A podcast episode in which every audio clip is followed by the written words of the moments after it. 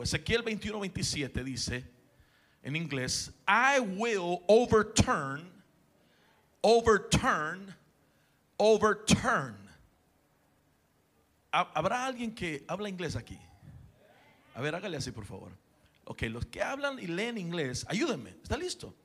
Dice así, I will overturn, overturn, overturn it. And it shall be no more until he come whose right it is. And I will give it to him. Ok, entonces alguien se me quedó viendo así como, ¿qué está diciendo, pastor?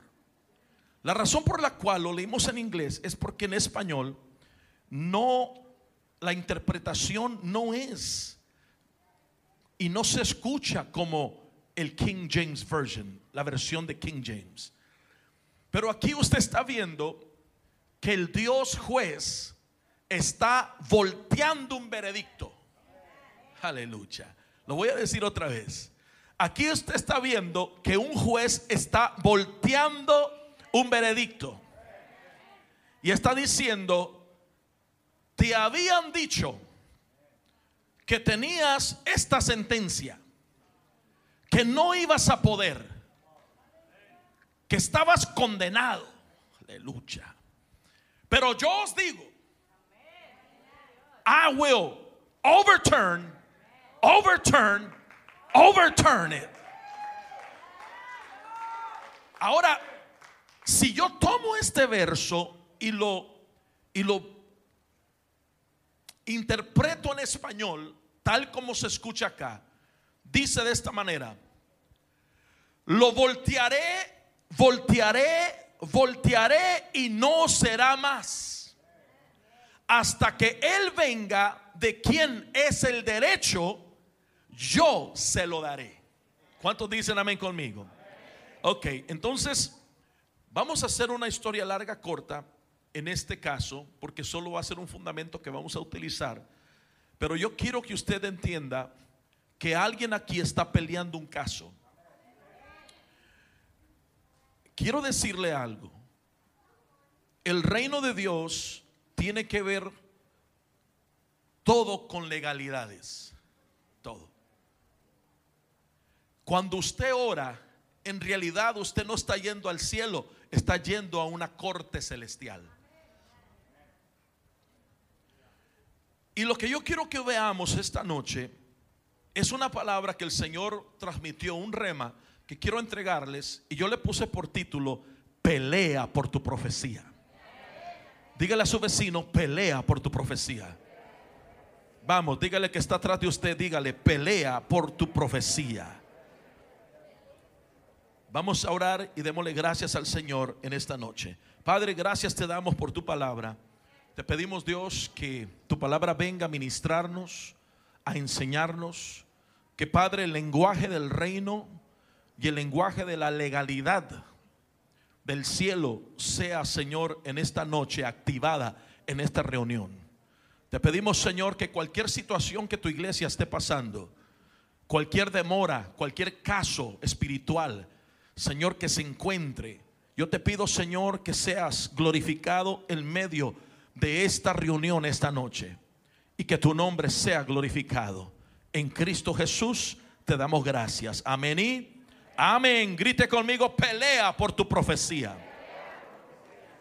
Puede tomar su asiento, que Dios les bendiga. Gloria a Jesús. Quiero empezar diciendo y repitiendo que el reino de Dios se trata de legalidades. La religión se trata de venir a la iglesia, cantar unos cantos, dar una ofrenda, ir que oren por mí, me voy para mi casa y se acabó. Y nos vemos hasta el próximo problema. ¿verdad? Pero la gente que entiende el reino de Dios y que participa en el reino de Dios sabe, número uno, que somos ciudadanos del reino. Diga conmigo, soy ciudadano del reino. La Biblia me habla de legalidades. Por ejemplo, la Biblia dice que debemos de acercarnos al Dios juez justo. La Biblia dice que Jesucristo es el que aboga por nosotros, es un abogado. La Biblia me habla, amado hermano, de, de ciertas legalidades. Eso es un lenguaje, hermano, que no se entiende en la religiosidad, pero en el reino sí se entiende. La Biblia me habla, amados hermanos, que todo lo que ates en la tierra será atado en él.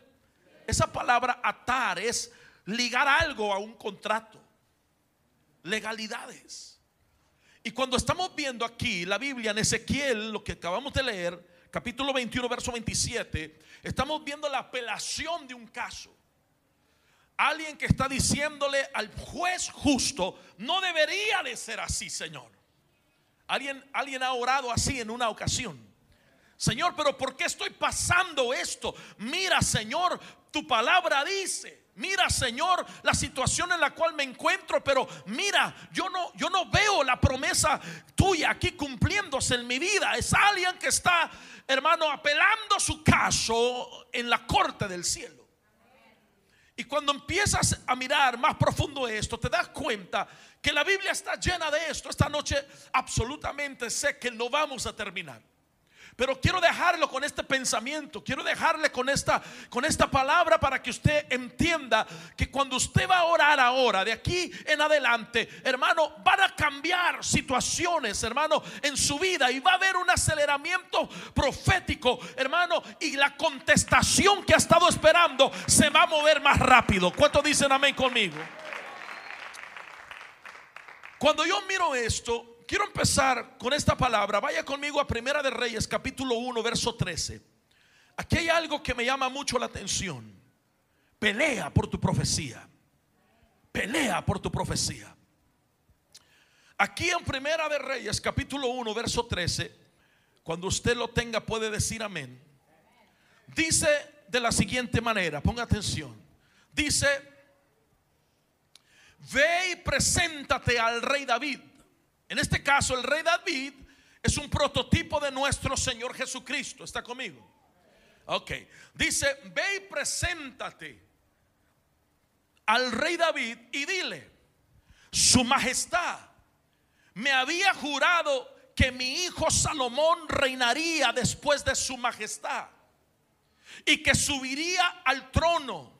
¿Por qué entonces está reinando Adonías?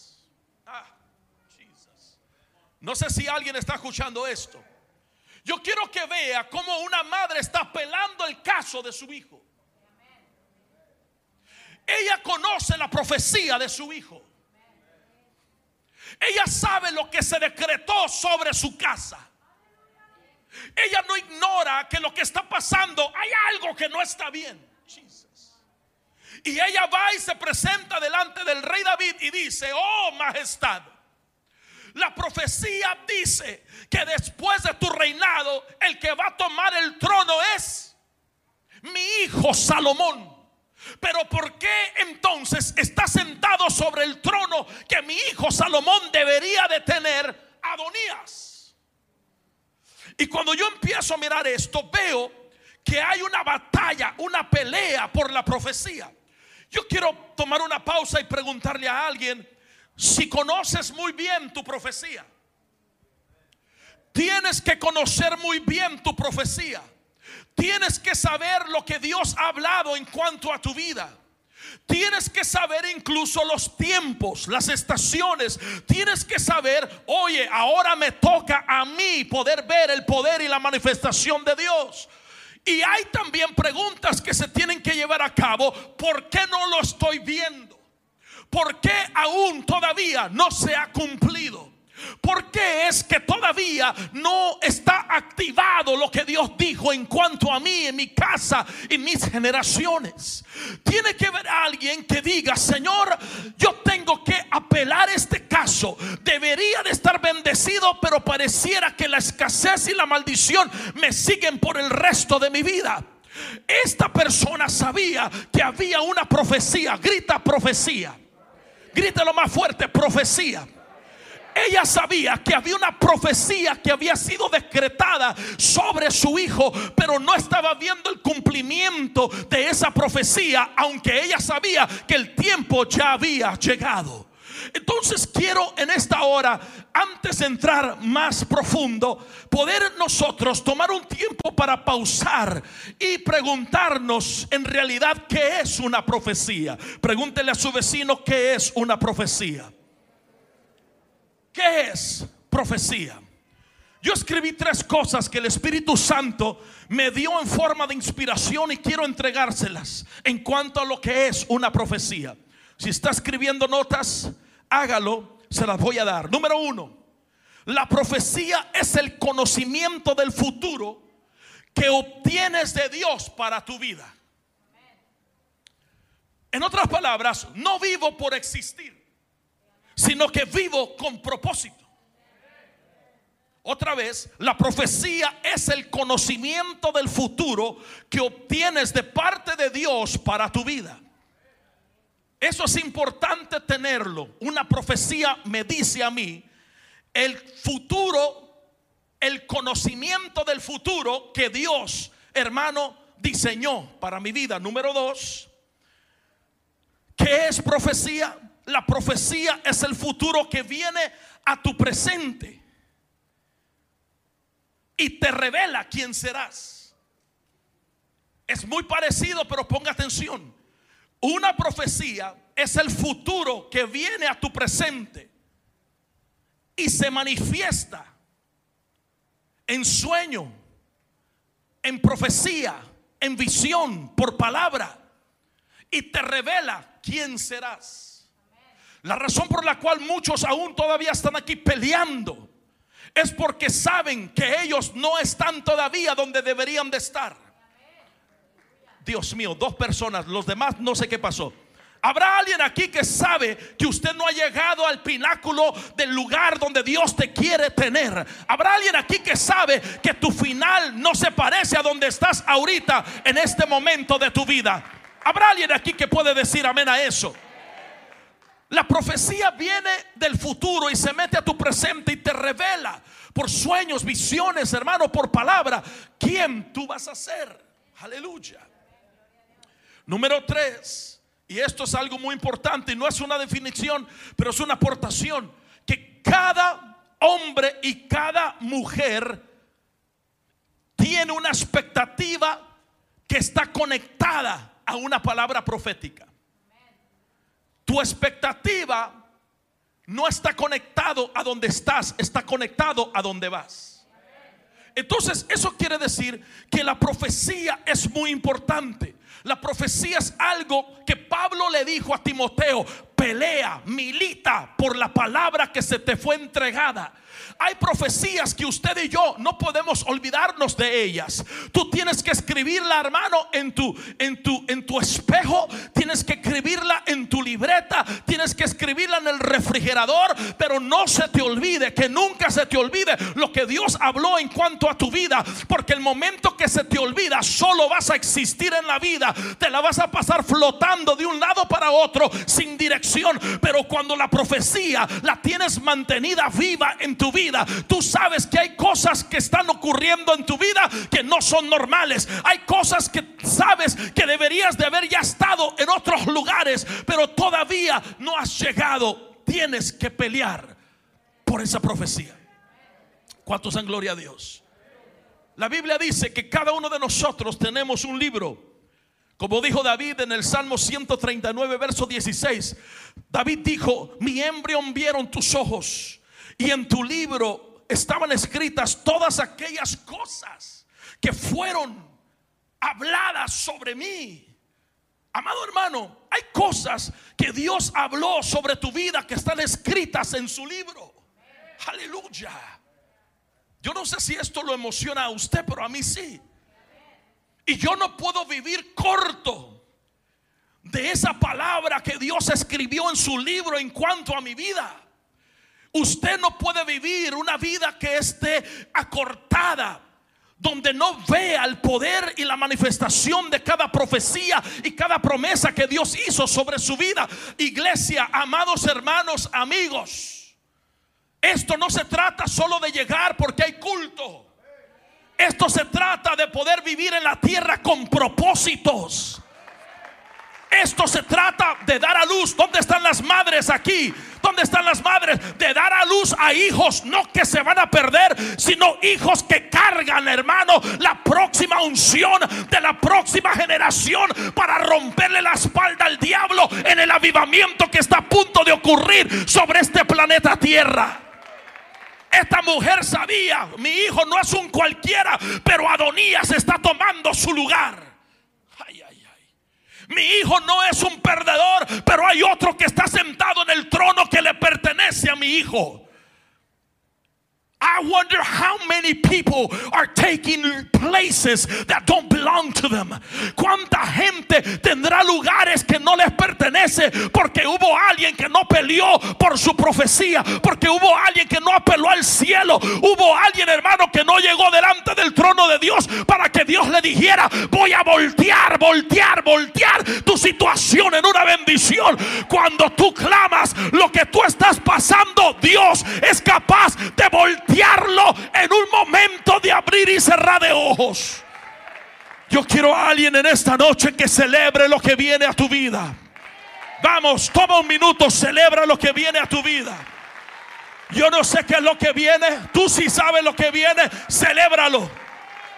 Hay gente que Dios me mandó esta noche a decirles, desentierra tu profecía, desentierra tu sueño, desentierra la palabra profética, la enterraste y la dejaste por muerta, pero Dios dice, voy a resucitar aún de los escombros, cosas que el diablo pensó que ya no iban a revivir, las voy a volver a levantar. La profecía es el ancla de tu destino. La profecía que cargas es la esperanza, amado hermano, que Dios te da cuando ya no tienes fuerza. La profecía, amado hermano, que tienes será la dirección que Dios te da cuando has perdido la brújula. Tienes que tener una profecía viva cada momento de tu vida. Voltea a la par de tu vecino y dile, te pareces al que Dios va a dimensionar próximamente. ¿Sabe por qué surgió esta palabra? Mientras oraba esta madrugada, el Señor me decía, han llegado a julio. Yo le decía, sí, Señor, ya es julio. Y el Señor me decía, van a la mitad del año. Y la mitad del año voy a voltear las cosas. Esta palabra es para alguien, recíbela o no. Pero yo la voy a arrebatar para mí mi casa la mitad del año voy a voltear las cosas donde todo lo que no ocurrió desde enero hasta julio va a empezar a ocurrir en estos próximos seis meses que se aproximan. El Señor me hablaba y me decía, voy a voltear, voltear, voltear lo que el diablo pensó que iba a ser para mal. ¿Sabe lo que dijo José? Dios lo ha volteado, volteado, volteado para bien. Ay, ay, ay, ay, ay. Alguien tiene que gritar, esa palabra es mía y la arrebato. Toca a tres personas y dile algo está por suceder. Primera de Crónicas 22, 9. Mire esto. Aleluya. Primera de Crónicas 22, verso 9. Yo quiero que usted vea que lo que Dios habla no se te puede olvidar. Mire la profecía que estaba escrita. Pero te nacerá un hijo que será hombre de paz. Yo le daré paz de todos sus enemigos en derredor. Pues Salomón será su nombre. Y en sus días daré paz y reposo a Israel. Verso 10. Él edificará una casa a mi nombre y él será mi hijo y yo seré su padre. Y estableceré el trono de su reino sobre Israel para siempre. David había muerto. Y el que se montó en el trono era Adonías, no Salomón. ¿Quién está tomando tu lugar? Aleluya. Vamos despacio, no tenemos prisa esta noche. ¿Quién está tomando tu lugar? Cuando tú no te mueves en lo profético, alguien más se sienta en tu trono. Jesus. Cuando eres pasivo, alguien más usurpa tu trono. Y de pronto lo que era tuyo se convierte en lo de alguien más. Alábele que Él vive. Alábele que Él vive. Adonías tomó el lugar de David, pero la profecía no decía eso. Levanta tu mano derecha, te voy a profetizar esta noche. Yo vine con un mandato de parte del Señor, aleluya. Levanta su mano derecha. Yo profetizo que sobre todo lo que te pertenece, todo lugar ocupado que tú no estás ocupando. Yo declaro y profetizo en el nombre de Jesús que los lugares que han sido usurpados en tu lugar y los tronos donde deberías de estar hoy en el nombre de Jesús se remueve el Adonías. Grita conmigo, suelta Adonías lo que no es tuyo. No, no, no, no se está poniendo violento. Usted es pasivo, iglesia, por favor. Suelta, dile, suelta. Vamos, dile, suelta lo que no es tuyo, Adonías.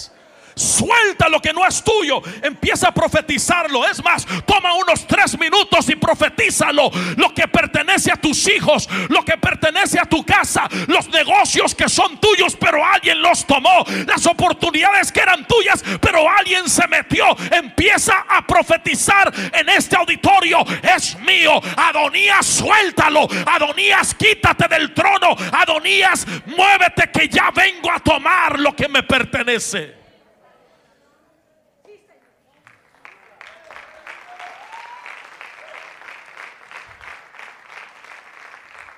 Quiero decirte esta noche, si no contiendes en la corte del cielo por lo que es tuyo, tu profecía no se cumplirá. Tienes que entrar en veces, hermano, a pelear por tu profecía. Tienes que en veces tienes que entrar a las cortes del cielo y decir, Señor, esto es mío, lo arrebato. Señor, reprende al devorador. Señor, cancela la maldición. Señor, rompe la hechicería. Señor, ahora devuelve devuélvele el baldón a todo brujo que ha venido a hablar en contra de mis generaciones. Alguien se tiene que poner violento.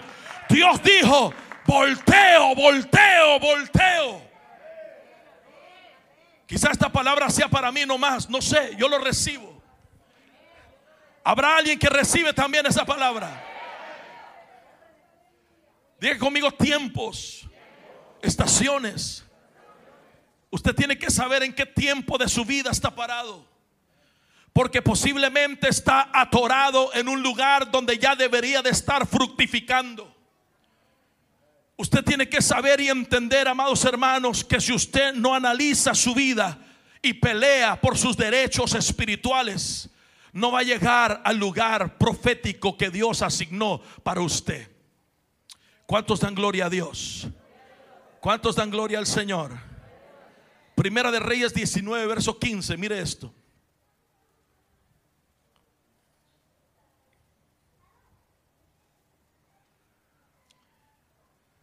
Gloria el nombre de Jesús. Voy a pelear en el nombre de Jesús por lo que es mío. Voy a apelar mi caso en la corte del cielo. Mire lo que dice Primera de Reyes 19, versos 15 y 16. Dice, y el Señor le dijo,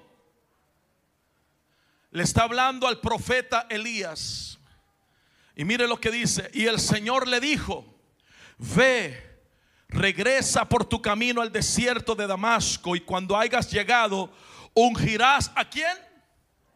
Hazael por rey sobre Aram verso 16, y a Jehú, ¿a quién? Hijo de Nimsi, ungirás por rey sobre Israel, y a Eliseo, hijo de Safat de Abel Mejola, ungirás por profeta en tu lugar. Dios le da tres asignaciones al profeta Elías y le dice, quiero que unjas a tres, Hazael, Jehú y Eliseo. ¿Está conmigo? Las instrucciones son muy fáciles. Quiero que unjas a Hazael, a Jehú y a Eliseo que te va a reemplazar, que va a ser tu sucesor. Y cuando usted empieza a leer la historia del profeta Elías, te das cuenta, amados hermanos, que la Biblia dice que él ungió a Hazael, él ungió a Eliseo, pero después él murió sin ungir a Jehú. La profecía decía, unge a los tres, pero solamente ungió a dos. Dios da profecías en cuanto a usted, en cuanto a mí. Y esas profecías en veces las liga a ciertos profetas para que ellos desaten la unción que va a caer sobre tu próxima temporada. Pero si ellos no la desatan, la profecía continúa en demora. Está conmigo en esta hora. Y yo cuando empiezo a mirar esto, me doy cuenta cuánta gente habrá que todavía carga profecías sobre sus vidas y ni siquiera lo saben. Alguien quizás falló en activarte y ni siquiera lo sabes, o quizás sí lo sabes. Y quizás te cuestionas y dices, pero era como para que yo estuviera más avanzado. Era para que ya estuviera pastoreando. Era para que ya estuviera profetizando. Era para que ya estuviera como un empresario bendecido. Pero sigo atorado todavía. Yo no sé por qué Elías no ungió a Jehú. Ungió a Hazael, ungió a Eliseo, pero a Jehú no lo ungió. No sé si le caía mal, no sé. Pero hay profecías que sobre Jehú no se pudieron activar debido a que alguien no soltó la unción sobre su vida. Quédese conmigo, está conmigo esta noche. Pero tú tienes que entender que Dios siempre tiene un plan para su pueblo que Él es un Dios que no miente ni se arrepiente, sino que vela por su palabra para cumplirla. Y aunque no te unja Elías, oye, yo no sé si alguien me oye, aunque no te unja el profeta internacional reconocido de costa a costa, Dios se va a encargar a que cada profecía que está sobre tu vida venga a poder ver el cumplimiento sobre tu vida y sobre tu casa. Ahora, cuando yo empiezo a mirar esto, vaya conmigo rapidito al capítulo 19. ¿Cuántos dan gloria al Señor? Yo quiero que usted entienda juntamente conmigo en esta noche de que hay cosas que Dios quiere que que tú sepas que él las va a cumplir. Pero se requiere una participación de ti también. Voltea la parte de tu vecino y dile, tenemos que participar en esto, hermano. Dile, dile, dile, tenemos que participar en esto. ¿Cuántos dan gloria al Señor? Segunda de Reyes capítulo 9.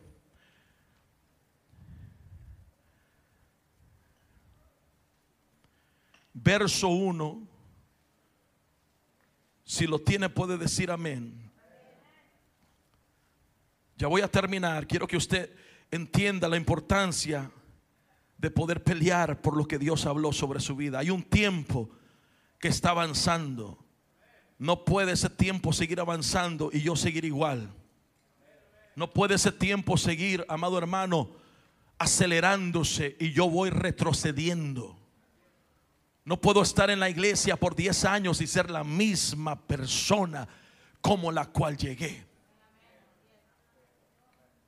Necesito ser gente de propósito, gente que vive, hermano, analizando mi vida, qué tanto me falta crecer, ¿Qué tengo que hacer para traer cambios a mi vida? ¿Dónde está Dios en esta área de mi vida? Estoy fallando en esta. Ayúdame, Señor. Muchas veces, amado hermano, la iglesia que Dios le entrega a muchos para formarlos y corregirlos son la misma iglesia que mejor la gente sale corriendo porque no quieren hacer nada. Es el lugar que Dios escogió para activar la profecía. Y mire lo que sucede el profeta Eliseo llamó a uno de los hijos de los profetas y le dijo, prepárate, toma este frasco de aceite en tu mano y ve a Ramón de Galaad. Verso 2. Cuando llegues allá, busca a quién? Más fuerte, ¿a quién? Grite su nombre por un momento. ¿Está listo? Uno, dos, tres, grite su nombre. Te van a buscar, hermano. Dile a tu vecino, te van a buscar, hermana.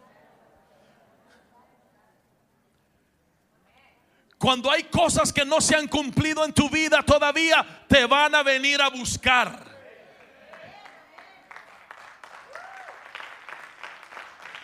La razón por la cual vienen sueños, hermanos, revelaciones, por la cual, hermanos, vienen, hermanos, visitaciones a tu casa mientras duermes, es porque el Señor te está buscando. Quizás alguien falló en ungirte, pero Dios dice, te voy a mandar a buscar.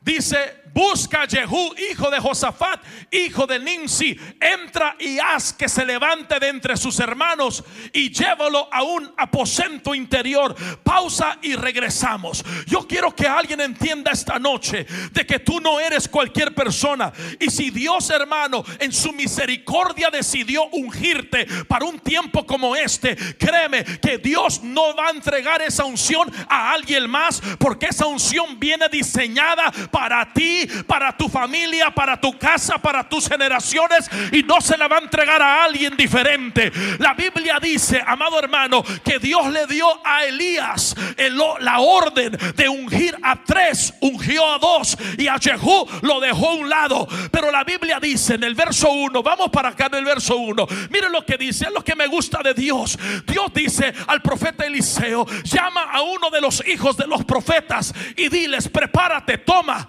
este frasco de aceite en tu mano y ve a Ramón de Galaad. Dios usa a un profeta que no tiene nombre. Ok, lo voy a repetir. Dios usa gente que no conoce a nadie y nadie la conoce. Dios usa a alguien, hermano, que no es ni famoso. Es simplemente un hijo de los profetas. Y Dios dice, voy a usar a lo más vil y despreciado, a lo más olvidado, a lo no reconocido, para que vengan y activen sobre tu vida lo que un profeta o un pastor de renombre no pudo hacer por ti. Alguien tiene que celebrar la gloria de Dios. Eso te dice, eso te dice que lo que Dios, lo que tú cargas no tiene nada que ver con mano de hombre. Aleluya. No tiene nada que ver con el ser humano. Que Dios va a usar a gente que nadie los conoció, a uno de los profetas, a uno de los hijos de los profetas. Está en entrenamiento, pero tráetelo. Voy a usarlo. Voy a usar un joven. Lucha. No tiene mucha experiencia, pero tiene mi unción. No sabe mucho, pero mi gloria está sobre él. Está, está, está, ahí la lleva. Pero, pero cuando ora por alguien, se sacude la gente, algo pasa. Voy a usar a alguien que nadie conoce para activar lo que el gran Elías tuvo que activar. Porque lo que no activó un gran profeta, lo va a activar alguien que no tiene nombre. Porque aquí no se trata del grande, ni del chico. Se trata de mí, dice el Señor. El que tuvo un plan contigo desde antes de la fundación del mundo. El que te vio cuando tú no lo veías. Aleluya, ese es el Dios que tenemos, hermano. El que nadie contaba contigo, pero Él sí contó contigo. Aquel que cuando fuiste menospreciado, Él en su corazón dijo, no, yo no, yo le amo. Lo voy a ungir para ser el próximo. El próximo. Cuando muera Acab. Cuando muera Acab. Diga conmigo Acab. Él va a ser el próximo. La profecía, diga conmigo, la profecía ya estaba establecida. Ahora yo le pregunto, cuando murió Acab, ¿quién tomó su lugar? ¿Jehú? No. Cuando murió Acab, el que tomó el lugar de Acab no era el de la profecía. Amada iglesia, escúcheme. Va a haber gente que se va a querer meter enfrente de ti. Dios no los mandó. Y en veces te tienes que poner agresivo por lo que Dios te ha entregado, no pasivo. Porque si no tomas tu lugar, la nación entera sufrió dos años bajo el reinado de Ocosías. Él tomó el lugar que no le pertenecía a él, le pertenecía a Jehú, pero lo tomó Ocosías por dos años. La nación se empezó a ir para abajo. Después de él, no duró tanto cuando tomó Jotam el lugar y él estuvo reinando por 12 años. Pasaron 14 años y la profecía no se cumplía en Jehú. ¿Cuántos años está pasando? ¿Cuántos años? Donde debería de estar más adelante. ¿Cuánto año? ¿Me da permiso? ¿Cuántos años vas a dejar pasar hasta que no veas a tus hijos sirviendo o tu matrimonio activado en el lugar de tu asignación profética? 14 años pasaron. 14 años pasaron. Y cada año que pasaba era como Jehú diciendo, otra vez voy a ser decepcionado. Otra vez. Señor, otra vez. Vinieron y me ungieron, Señor, pero ya 14 años, Señor, esperando. 14 años. Pero lo que ayudó a Jehú fue, verso 2, que Dios nunca te suelta algo si primero no te mete en el aposento interior. Aleluya. Dígale a su vecino, métete más profundo. Vamos, vamos, ya voy a terminar. Alex, ayúdame métete más profundo. ¿Me da permiso? ¿De veras me da permiso? ¿No se va a enojar conmigo? Yo no entiendo cómo hay gente que con una palabrita que le dan se creen la mamá de Tarzán. O de Chita, no sé.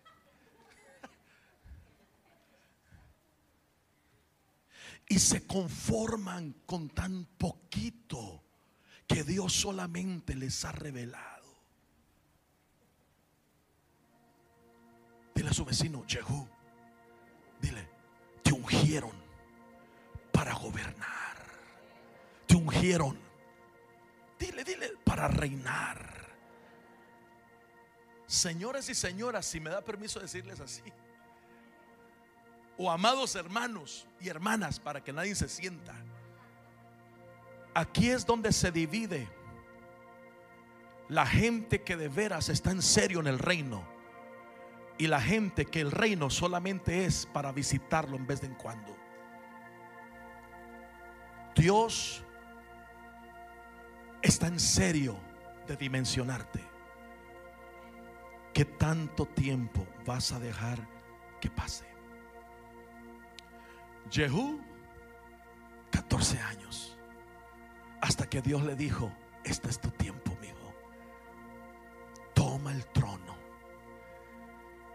Cuando Jehú tomó el trono, toda una nación cambió.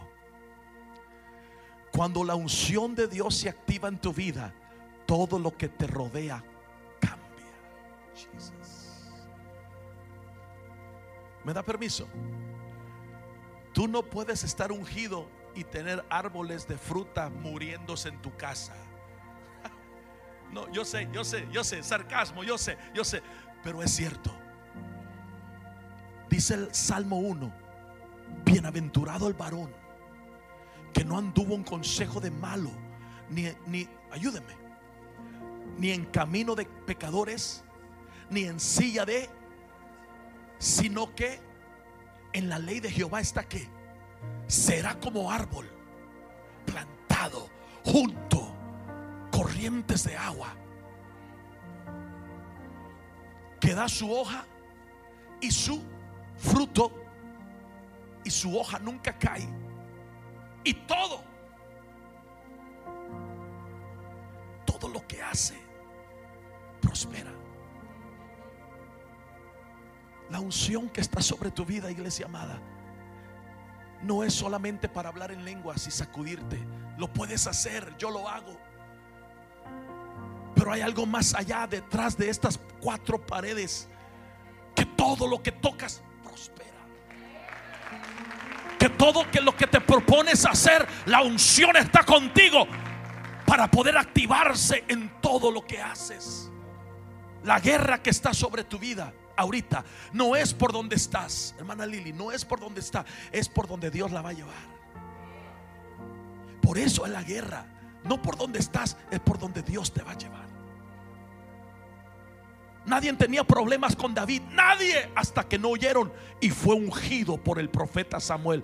Todo mundo lo quería matar, porque la unción que está sobre ti es tan poderosa que esta es la razón por la cual el enemigo quiere demorar tu profecía. Pelea por tu profecía. La palabra de Dios esta noche es, voy a voltear, voltear, voltear. Todo lo que el enemigo hizo para mal, lo voy a voltear para tu bien. Levanta tus manos, dale gracias al Señor.